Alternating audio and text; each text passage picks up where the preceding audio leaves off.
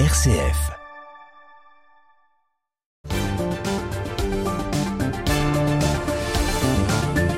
Et nous accueillons Raphaël Delacroix pour sa carte blanche. Bonjour Raphaël. Bonjour Thomas. Le gouvernement s'apprête à opérer une réforme institutionnelle d'envergure.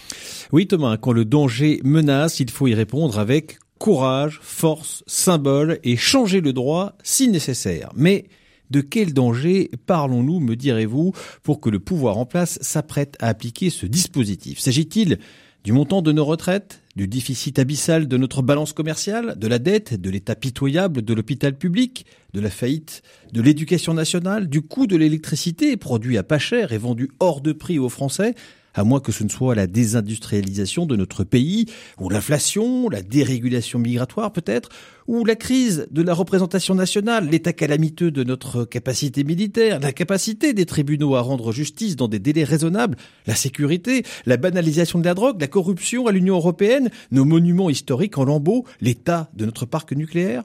Non Thomas, tout cela peut attendre. Le danger qui nous menace, d'après le gouvernement et bon nombre de ses amis, et même d'ennemis d'ailleurs, est une fantasmée révocation du droit à l'avortement. Alors pour ma part, je trouverais cela une bonne nouvelle, mais je crains que ce ne soit qu'une lubie de progressistes. Emmanuel Macron a donc donné son feu vert pour inscrire la liberté de recours à l'IVG dans la Constitution et protéger ainsi le droit à l'avortement. Alors on a bien compris que vous ne l'approuviez pas, mais pour quelle raison juste? Eh D'abord parce qu'avorter, c'est mettre fin à la vie d'un tout petit être humain, mais je ne vais pas ici reprendre cet argumentaire déjà maintes fois expliqué sur cette antenne. Ensuite, parce que la Constitution détermine les droits fondamentaux. Et du coup, faire de l'IVG un droit fondamental viendrait à rendre tout débat sur ce sujet clos d'avance par le sceau de sa constitutionnalité.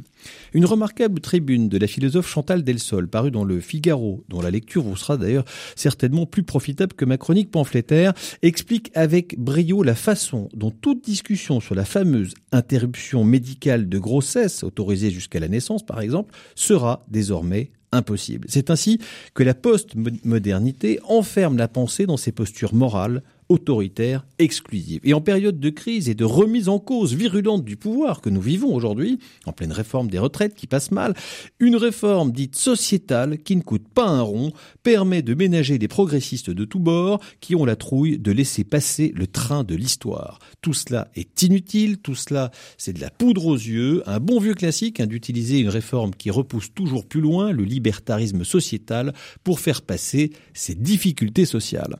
Cela fait leur fierté aujourd'hui d'afficher, ce genre de choses à leur tableau de chasse politique, mais l'histoire jugera un jour, j'en suis sûr, tous ces pseudo-progrès qui auront tour à tour enseveli notre civilisation occidentale. La carte blanche de Raphaël Delacroix, directeur de RCF Anjou. Merci beaucoup Raphaël, à la semaine prochaine.